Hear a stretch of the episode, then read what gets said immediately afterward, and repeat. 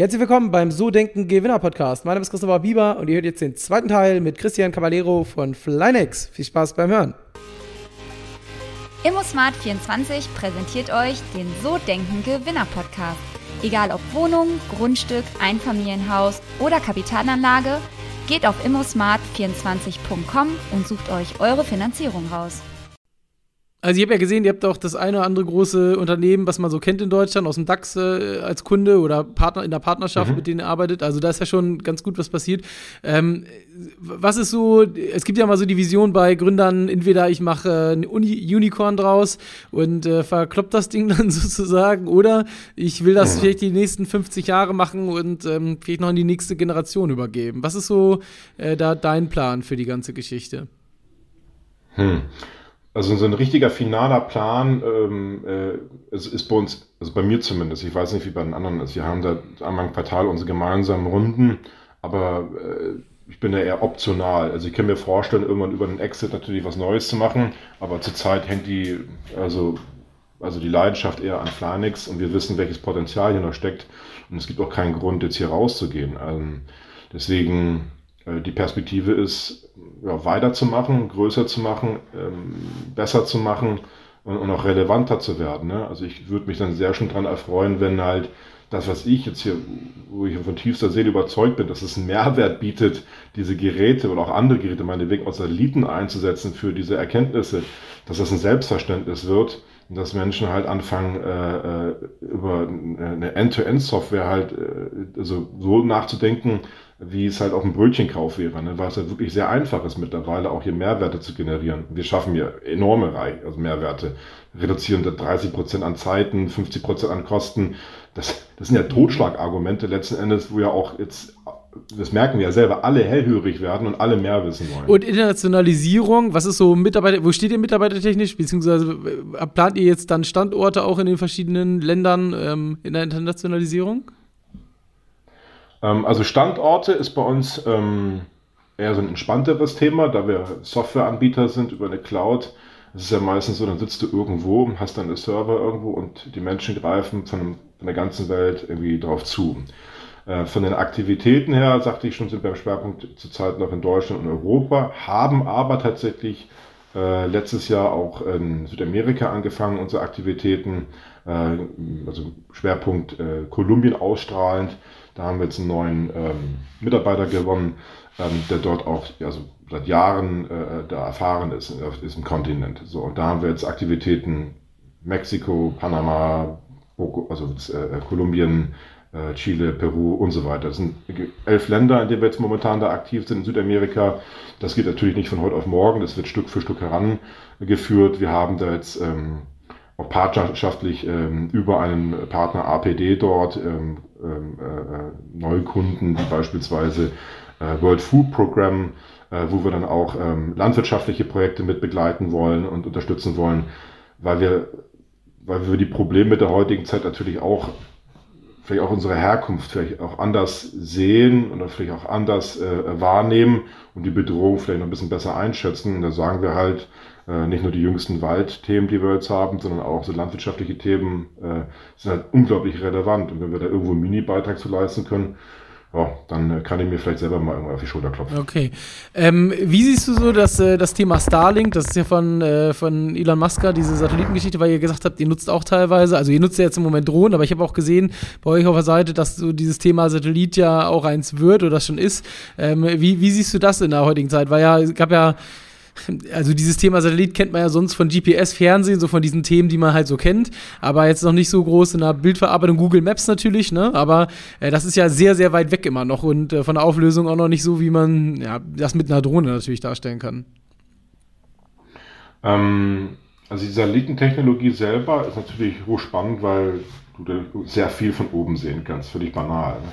Ähm, Google Maps oder ähnliches ist ist eigentlich nur ein buntes 2D-Bild, was sehr wenig Aussagekraft hat für Industriebelange. Auch die Aktualisierung der Daten ist nicht unglaublich äh, sexy letztendlich, um daraus wirklich Rückschlüsse äh, ziehen zu können. Guck, kannst ja mal selber reingehen, da siehst du ja teilweise sind da Straßen noch gar nicht mhm. drin, Gebäude fehlen und ähnliches. Mit den Satellitenbildern ähm, kann ich tatsächlich ähm, diesen normalisierten, differenzierten äh, Vegetationsindex beispielsweise messen. Ich kann große Flächen erkennen und dort einen Filter auflegen mit einer Sensorik und zu sagen, äh, wie, gesund sind denn hier beispielsweise ganze Wälder, ganze Regionen. Ne? Ähm, das war jetzt auch eine der jüngsten Themen, die wir hatten. Ähm, das ist ein Thema, aber es gibt auch ganz andere äh, ähm, Sensoriken. Also wenn wir jetzt nicht unbedingt Satelliten sehen, sondern auch so bodengebundene 360-Grad-Kameras. Ähm, letzten Endes ist alles hilfreich. Ne? Auch ein Handy ist letzten Endes hilfreich. Alles, was uns in eine, eine Echtzeitinformation gibt, äh, ist hilfreich. Ne?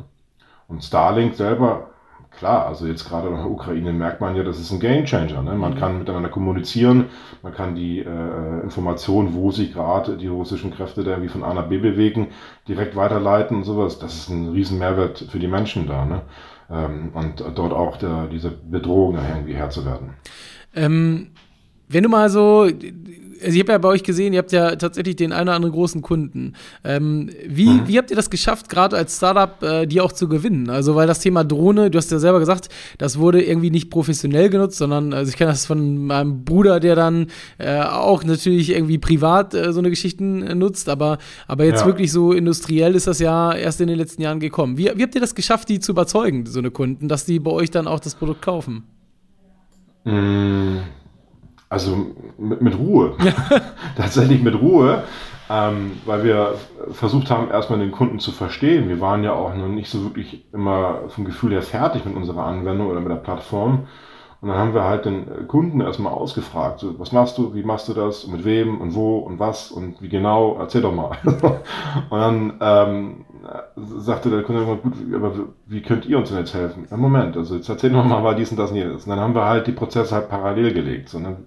Also wir haben erstmal verstanden, wie, wie der Kunde das jetzt macht, äh, haben dann unseren Prozess äh, daneben gelegt und haben dann die Schnittmengen festgestellt und aber auch den Entwicklungsbedarf, den man meinetwegen nochmal ergänzt hat. Ne? Kunde sagte dann, ich möchte dann, wenn ich diese Bildaufnahmen habe, sie auch noch irgendwie beschreiben, annotieren können. Und dadurch, dass wir eigentlich ein sehr ähm, cooles und gutes äh, Entwicklungsteam haben, war das auch ratzfatz dann auch fertig so. Und ähm, damit haben wir halt dann, glaube ich, auch beeindruckt, dass wir halt ähm, eher dran gelegen, äh, uns dann gelegen ist, die Prozesse zu verstehen und dann zu verbessern, als einfach eine stumpfe Lösung zu verkaufen, weil davon haben wir nichts. So und ähm, also es ist auch keine wirkliche Religion mhm. oder irgendwie äh, Erkenntnis dahinter. Da verstehe ich den Kunden nicht, verstehe ich seine Probleme nicht, dann habe ich auch keine Lösung für seine Probleme. Ähm, kann ich natürlich irgendwie einen Hochwertvertriebler ransetzen, der den Kunden dann voll quatscht der kauft es dann und dann, ja, drei Monate später sagt er, habe ich nichts von. Aber wie, wie kommt ihr an, an Kunden? Also es gibt ja klassisch so diese Wege, Marketing zu machen, aber ich, ich stelle mir so vor, es ist, ja. glaube ich, auch sehr, sehr schwierig, jetzt gezielt äh, in den Unternehmen äh, eurer Kunden die Menschen zu identifizieren, die genau das Thema machen, oder? Also wie geht ihr daran? Bei hm. Facebook und Google-Werbung ist ja wahrscheinlich da nicht ganz so das Optimale. Wie, wie kriegt ihr das trotzdem hin, dann so eine großen Kunden zu gewinnen? Ja, also das, das Grundrauschen, sag ich mal, gehört immer mit dazu. Ne? Das heißt, ähm, irgendwelche Google-Ads, ähm, Facebook-Ads zu schalten. Ähm, ich bin jetzt nicht so der Fan davon, da unglaublich viel Geld reinzuschmeißen. Ähm, ich bin eher davon überzeugt, dass du halt eine bessere Performance halt hast. Und ähm, das, das spricht sich einfach auch rum. Ähm, man geht auf Messen, hat dann einen ganz entspannten Stand, ohne den wirklich aufzublasen. Ähm, er zeigt sein Material dort und geht halt offen auf die Menschen zu, die heute dort irgendwie äh, ja, mögliche Kunden oder einfach nur Leads sein können, die Interesse zeigen und äh, versucht das halt auch abzustimmen. So, ne? Moin, wer sind Sie, was machen Sie? Ach so, welche Richtung geht das denn? Wir machen dies und das und das. Äh, hier könnte es hilfreich sein, auch nicht. Wenn es nicht hilfreich ist, muss man auch klar benennen. So. Ich glaube, wir sind da nichts für Sie. So. Mhm. Ähm, und dann geht man halt äh, ein Schritt wieder weiter. Tatsächlich hatten wir aber auch viel Glück gehabt, ähm, weil die meisten kommen halt zu uns tatsächlich. Also die suchen, also das Thema wird gesucht, der, der Andrang selber auf diesen kommerziellen Einsatz von, von Drohnennetz ist äh, unglaublich groß. Ich glaube, der Markt wächst da irgendwie zahlentechnisch irgendwie 14, 15 Prozent jedes Jahr. Ähm, und die Anwendung von äh, kommerziellen Geräten also, schießt letzten Endes auch durch die Decke, weil die Mehrwerte tatsächlich immer mehr verstanden werden. Anfangs war es so, hat man viel mit Innovationsabteilungen gesprochen, hat viel mit äh, Menschen aus den Betrieben gesprochen, die tatsächlich noch ein Thema interessiert waren. Ähm, mittlerweile äh, sprechen wir direkt mit den äh, Projektverantwortlichen äh, und mit den Einkäufern. Das ist natürlich die Idealzusammenstellung. Ne? Ähm, und dann evaluiert man was halt, äh, äh, ja, was geht, was geht halt nicht. Ne? Also die, die große Wünsch dir was Box kommt immer mal wieder. Äh, da muss man dann auch ein bisschen einbremsen. Jetzt hast du ähm, gesagt, ihr macht nur die Software und nicht die Drohnen. Also ihr positioniert mhm. euch da ja. Wieso ist das, wieso ähm, macht ihr das? Also theoretisch würde ja das irgendwie Sinn machen, wenn man die schon die Software schreibt, dann auch die Drohnen zu stellen, vielleicht die Mitarbeiter zu schulen, also nochmal äh, Potpourri drumherum zu ja. bauen. Ähm, ist das entscheidend für euren Erfolg, dass ihr nur die Software macht oder sind da auch Gedanken zu sagen, hey, wir machen einfach komplett die ganze Drohne? Mm, also wenn du eine, Drohne auch noch mit anbieten willst, ist ja die Frage, bietest du halt eine an, die du halt selber entwickelst und baust, dann bist du auch automatisch dann der in Verkehr bringe oder hast du halt ein Gerät, was sich schon bereits bewiesen hat, was auch die potenziellen Kunden äh, alle schon kennen. So, und da haben wir gesagt, äh, wir nutzen halt den Marktführer, auch beispielsweise jetzt, jetzt DJI, haben dazu unsere Schnittstellen entwickelt, dass halt die, äh, der Einsatz halt problemlos ist für den, für den Kunden. Ähm, je nach Case, sei es halt Fassade, Dach oder wirklich äh, Leitungsbefliegung in der Energiewirtschaft, sind es auch immer wieder unterschiedliche Geräte. Und ähm, das würde halt auch jetzt rein betriebswirtschaftlich völlig unsinnig sein, sich dann einen riesen äh, Fuhrpark aufzubauen, den ich Stückchen für Stückchen halt dann äh, vertreibe.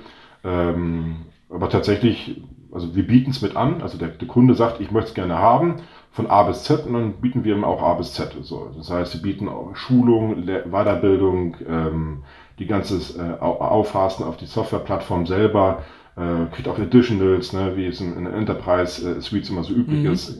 Die extra Würstchen, die können auch alle bestellt werden. Kostet natürlich Aufwand und Zeit ne, und natürlich auch Geld, aber ist möglich und, und wird auch so bestellt. So, dann heißt es, ich möchte gerne die und die Technologie mit drin haben. Ähm, dadurch, dass wir an, an, an letzter Stelle äh, diesen Analyseteil ja mit drin haben, das heißt, nur planen und dann irgendwie befliegen oder Daten erhoben zu haben, ist ja jetzt nicht wirklich so die Krux, sondern geht ja darum, auch dass wirkliche Erkenntnisse daraus gezogen werden. Und die Erkenntnisse habe ich ja meistens über ein Analysetool, Bewertungstool oder ähnliches. Und da haben wir halt auch eine Schnittstellenlösung zu verschiedenen Anbietern. Ähm, oder der Kunde sagt halt, ich habe ja schon was eigenes, dazu brauche ich was. Sondern kann man von unserer Plattform die Daten rüberschieben. Ähm, dann werden sie auf einer äh, anderen Lösung halt analysiert bei uns zurückgeworfen, dann äh, gibt es bei uns halt den automatisierten Bericht. Okay, und gab es denn bei euch äh, jetzt, wenn man, also das ist ja so, so das Prozedere, die Software, aber ähm, wenn du mal überlegst, ihr macht klar, hast du gerade gesagt, auch alles, aber gab es auch so einen Tipping Point, also irgendwas, wo ihr gesagt habt, da haben wir ein Produkt oder eine Software eingeführt oder da kam, keine Ahnung, äh, Covid und auf einmal hat sich der Umsatz verzehnfacht, also so die, dieser Hockeystick oder ist das wirklich jetzt kontinuierlich gewachsen die letzten sieben Jahre? Mm. mm ich glaube, ähm, die Wende kam tatsächlich Mitte letzten Jahres. Also, also Covid war ein Beschleuniger tatsächlich, äh, das muss man so sagen viel Remote-Arbeiten. Plötzlich hat man sich auch deutlich mehr in den Betrieben äh, für Remote-Dienstleistungen, Remote-Arbeiten an sich interessiert. Und dabei sind natürlich unsere Lösungen halt ja, Gold wert. Ne? Also ich kann alles remote planen, brauche nirgendwo mehr hinfahren, die Teams dann alleine raus, öffnen die Projekte, äh, setzen die Arbeiten um, speisen wieder ein, äh, alles sind happy, alle Ergebnisse sind teilbar mit der gesamten Welt, so wenn ich es möchte. Ähm, ja, das, davon haben wir natürlich enorm profitiert. Ähm, wir haben aber auch davon profitiert, dass das Geschäftsmodell von uns einfach auch äh, einfacher und greifbarer wurde. Denn äh, die, die Kunden bei uns ähm, kaufen ja nicht dann jetzt, ich kaufe eine Drohne, ich kaufe jetzt Plattform und fertig, sondern äh, sie skalieren ja mit uns mit. So, wenn die sagen, äh, wir haben jetzt nur zehn Objekte, dann bezahlen sie auch nur zehn Objekte, dann haben sie auch sehr geringe Kosten halt. Äh, das sind dann wenige hundert Euro, glaube ich, im Jahr. Ähm, und wenn sie halt sagen, ich habe jetzt 10.000 oder 80.000 Objekte, wächst das dementsprechend. So, und ähm, das ist halt das, was dann auch wieder über das Geschäftsmodell ähm, ja nicht nur Vertrauen, sondern auch ähm, es einfach greifbar gemacht hat. Es, war, es wurde in den Betrieben selber kommunizierbarer. Das ist dann auch immer sehr wichtig, auch für andere Gründer, glaube ich, mhm. dass das Geschäftsmodell ähm, also nachvollziehbar ist, aber auch in den eigenen Betrieb kommunizierbar ist. Also das quasi die, das Wachstum kam dadurch, dass vielleicht eine Wohnungsgesellschaft erstmal ein Objekt gemacht hat und dann gesagt hat, hey komm, jetzt hat das so gut funktioniert, jetzt machen wir alle im Bestand. Mm, das ist tatsächlich so eher unsere gesamte Herangehensweise. Also wir setzen uns ja zusammen, sagte ich ja, und gucken uns die Prozesse an. In den meisten Fällen macht man dann so einen Proof of Concept. Wir be belegen dann, dass es auch gut ist und gut funktioniert. Und wir fliegen dann für die ähm, äh, zukünftigen äh, Vollkunden letzten Endes äh, irgendein Objekt, was sie da haben oder mehrere. Und zeigen, so läuft's ab, so sieht es aus, das sind die Ergebnisse, happy or not. Okay. So, in den meisten Fällen ist dann Kinnlade unten, ich will auch nochmal fliegen, kann ich nochmal und dann Fototermin, alle wollen dann irgendwie geflogen Sachen, ja. alle lachen, haben Spaß.